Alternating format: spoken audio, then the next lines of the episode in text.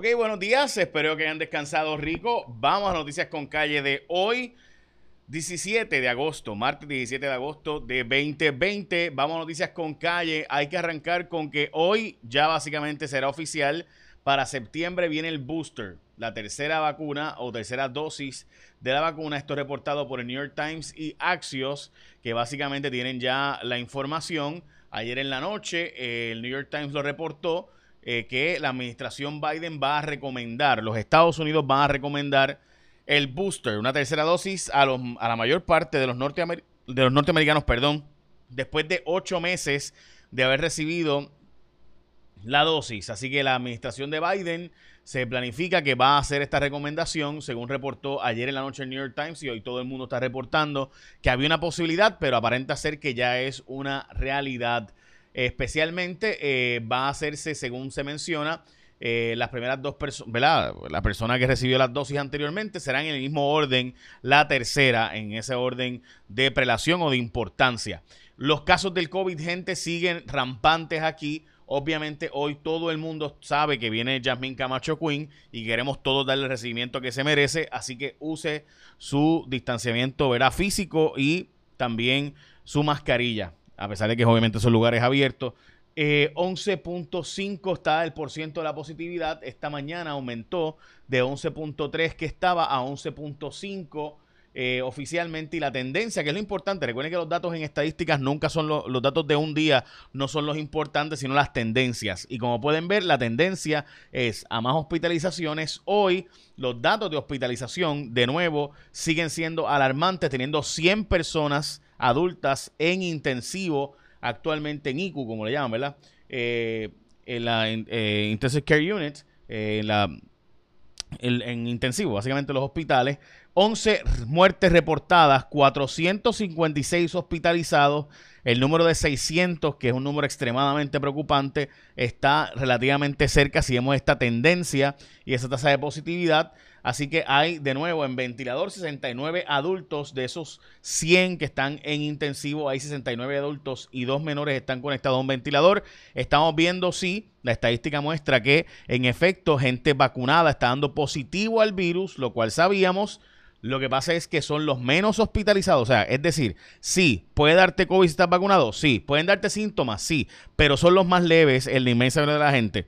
La gente que llega a hospitalización o muerte no está vacunado en su 96% o más en Puerto Rico. Y esos son los datos. O sea, no es mi opinión, esos son los datos. Dicho eso, el alcalde de Sabana Grande está pidiendo posponer las clases presenciales debido a este aumento de los casos del COVID y obviamente eh, mañana empiezan las clases presenciales, vamos a hablar ya mismo sobre eso, pero antes, hoy es el Día Nacional de apreciar los gatos negros, los pobres, y también de comprar en una tienda thrift o un second hand, una tienda de estas donde se compran cosas usadas que todavía tienen mucho uso. Vamos a las portadas de los periódicos, vamos a la portada de primera hora, que es que 864 embarazadas han sufrido por COVID. 19 en Puerto Rico, la portada de El Vocero. Mellado viajó a Haití, viaja a Haití para ayudar en la crisis humanitaria que hay allí. Eh, de hecho, la tormenta que nos pasó por el sur a nosotros está afectando con suficientes lluvias, dramáticas lluvias, debo decir, allí. Eh, disputas por pruebas del COVID en lugares de ancianos, en lo del vocero. Eh, y obviamente la llegada de Jasmine Camacho Queen a Puerto Rico. Biden defiende el retiro de las tropas. Es la portada del periódico El Nuevo Día. También es la portada del nuevo día, inicio de año escolar, con problemas de infraestructura que se muestran unas cuantas escuelas en problemas. Hablamos de eso ya mismo, importante, ¿verdad? Destacar que las escuelas estuvieron más de año y medio cerradas. Y pues uno esperaría que, bueno, se hubieran arreglado. Hablamos de eso ya mismo y también hablamos de ASC, porque cuando tú vas a escoger tu seguro compulsorio, ASC es el seguro compulsorio. Ahora es más fácil que nunca. Al renovar tu marbete solo tienes que hacer una X dentro del recuadro donde aparece el logo de ASC en el formulario de selección. Es bien sencillo. Tú vas a escoger ASC porque son los más duros, son los mejores. Tú escoges ASC porque los datos son que los líderes con más reclamaciones pagadas en seguro obligatorio, son los más que han pagado, sobre 2.3 billones en pagos, miles extremadamente satisfechos con servicio a través de WhatsApp, todo lo haces a través de WhatsApp si quieres, a través de la página de internet, todo es por videollamada, no tienes que esperar a que nadie llegue, tú literalmente llamas por videoconferencia al 787-999-4242. En el momento que te ocurre, te pagan con depósito directo si quieres, con cheque. Bueno, en fin, tienen todas las alternativas para ti la gente de ASC como tu seguro compulsorio. Son los únicos que te ayudan en el proceso de la renovación del marmete. Te envían gratis la licencia de tu vehículo y también la certificación de multas, gente, te la envían también. Así que, ¿qué más tú quieres? Escoge a ASC cuando vas a renovar tu marbete. Escoge los expertos, escoge ASC, tu seguro compulsorio. Bueno, les decía, eh, vamos a la, ¿verdad? Lejos de eh, estar listas varias escuelas. En efecto, eh, al, ¿verdad? Un día de iniciar las clases, que es mañana, que se pospuso el inicio de clases, que será mañana, todavía tenemos muchas escuelas que no están, que están en deterioro y que de hecho se suponía que edificios públicos o la OMEP o, ¿verdad? Porque aquí en Puerto Rico se dividen el arreglar las escuelas en tres agencias del gobierno.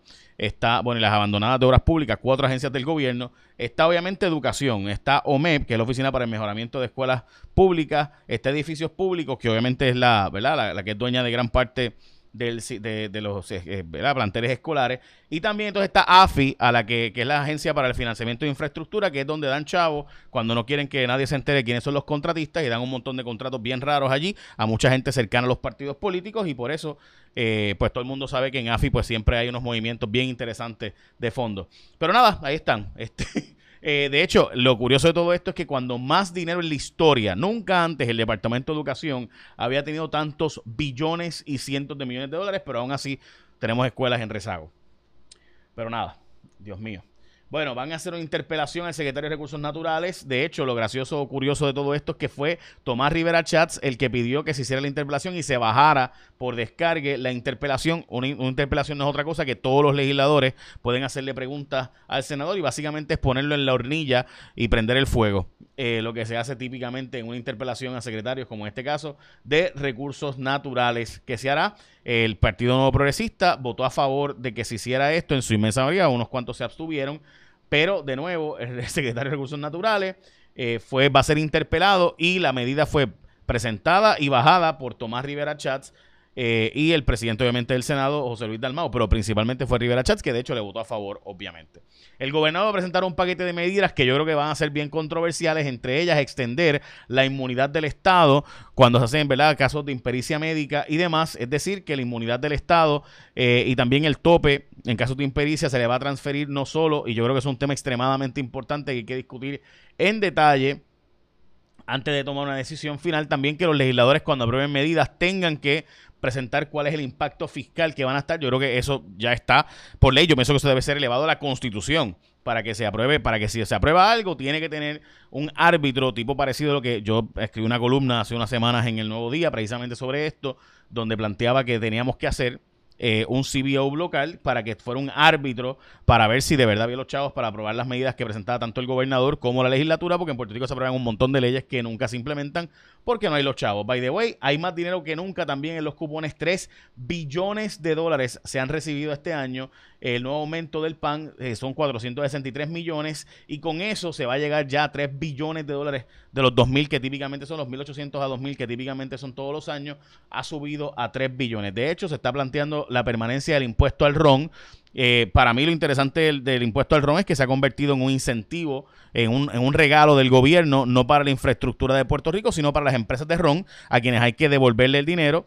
Esto después de que Diallo se fue a trabajar en, en las Islas Vírgenes y se llevaron el impuesto del RON para allá, pues Puerto Rico, igual que Islas Vírgenes, le ha dado eh, cientos de millones de dólares a las familias eh, que son dueñas del RON que se exporta de Puerto Rico a Estados Unidos. Cuando tú exportas ron de aquí hacia Estados Unidos, le ponen un impuesto por galón de 13.50 y eso se le devuelve a Puerto Rico y a Islas Vírgenes que se llevaron para ahí una empresa, pero entonces se le pasa a ellos ese dinero, casi todo, la mitad del dinero. Bueno, en fin, un dineral. Eh, pero bueno, ahí está. Hoy el caso de Rosimar parece que empieza a haber las esperanzas de justicia real eh, fiscalía va a presentar más de 30 testigos contra ellas y al parecer hubo mensajes de voz y texto que ellas te envió y demás, así que importante darle seguimiento al caso de Rosimar. De nuevo, el, este individuo vinculado a ese asesinato no solamente había eh, sido sospechoso de este asesinato, sino de otro anteriormente. Falleció el periodista José Elías Torres de PAB, WPAB, una de las emisoras principales, sino la principal de la zona de Ponce. Eh, sin duda una gran pérdida para el periodismo puertorriqueño, especialmente el periodismo radial, un excelente periodista y entrevistador. Eh, así que pendientes todos a lo que será la despedida en la zona sur de él, eh, de luto sin duda alguna. Bueno, eh, Guillito Rodríguez dice que no se va de Mayagüez y que se queda y que muchos otros han sido investigados por el fiscal especial y no ha pasado nada. Y también el COVID-19 provocó y los cierres del COVID provocaron pérdidas de 27 mil millones de dólares en Puerto Rico, específicamente una reducción de 100 mil puestos de trabajo menos en la isla. Y obviamente cerramos con que Jasmine Camacho Queen es de nuevo eh, hoy nuestra reina llega a Puerto Rico, así que felicidades a ella. De hecho, estuve viendo en Guapa Televisión eh, largo y tendido una cobertura que hizo Julio Rivera en una entrevista bien importante desde el aeropuerto de allá de Orlando a Jasmine. Así que a ella, muchas felicitaciones. Eh, orgullo sin duda puertorriqueño, Jasmine Camacho Queen. Y ahora vamos a pasar con nuestra compañera meteoróloga Elizabeth Robaina. Elizabeth, adelante. Muy buenos días amigos de Noticias con Calle, feliz martes. Las condiciones del tiempo hoy estables, tenemos aire seco, polvo del Sahara, así que condiciones bastante tranquilas, muy buenos momentos de sol. Ese polvo del Sahara puede estar afectando la calidad del aire, así que precaución. Personas sensitivas, limitada lluvia, riesgo de precipitación de un 10 a un 20% al interior oeste de Puerto Rico en la tarde. Es posible ver el desarrollo de uno que aguacero, ese riesgo de precipitación de un 40 a un 50%, pero actividad de corta duración. Será un día caluroso, manténgase hidratado, máximas de 90 a 92 grados y es que el viento sopla del este, este, sureste. En cuanto al mar, olas de 4 a 5 pies, precaución para operadores de embarcaciones pequeñas. Tenemos riesgo moderado de corrientes submarinas en la costa noroeste, suroeste y sureste de Puerto Rico. A largo plazo se mantiene esta nube de polvo del Sahara por lo menos hasta el viernes, que es cuando llega una débil onda tropical incrementando la humedad. Luego más polvo del Sahara sábado, otra onda tropical más vigorosa tarde domingo a lunes. Hablando de la actividad tropical, aún tenemos tres sistemas. Tenemos la depresión tropical Fred que se encuentra entre Alabama, Georgia, provocando bastante precipitación. La tormenta tropical Grace que está por llegar a la zona de Jamaica va a provocar bastante lluvia y eventualmente puede estar afectando la península del Yucatán. Y también tenemos la tormenta tropical Henry, que es la tormenta número 8 de la temporada. Está más cerca a Bermuda, así que esto es lejos sobre aguas del Atlántico, lejos de Puerto Rico. Aquí todo está tranquilo, las ondas tropicales que estarán llegando durante los próximos días por el momento no tienen potencial ciclónico. Yo los espero con más información del tiempo mañana aquí en Noticias con Calle. Buen día. Muchas gracias. Elizabeth, y obviamente estamos todos al pendiente de Haití y las acciones ¿verdad? que se están haciendo para ayudar al hermano país de Haití, así que estamos al pendiente. Bueno, recuerda que cuando vayas a escoger tu seguro compulsorio, escogete a la gente de ASC como tu seguro compulsorio, tu seguro obligatorio, así que ya sabes importante eh, esto, que cuando vayas a escoger tu seguro compulsorio sepas quiénes son los que más han pagado, quiénes son los que mejor te ayudan, quiénes son los que más alternativas tienen para ti y demás. Bueno, eh, ok, ya estamos. Eso es. Ahora sí, echa la bendición. Que tengas un día productivo.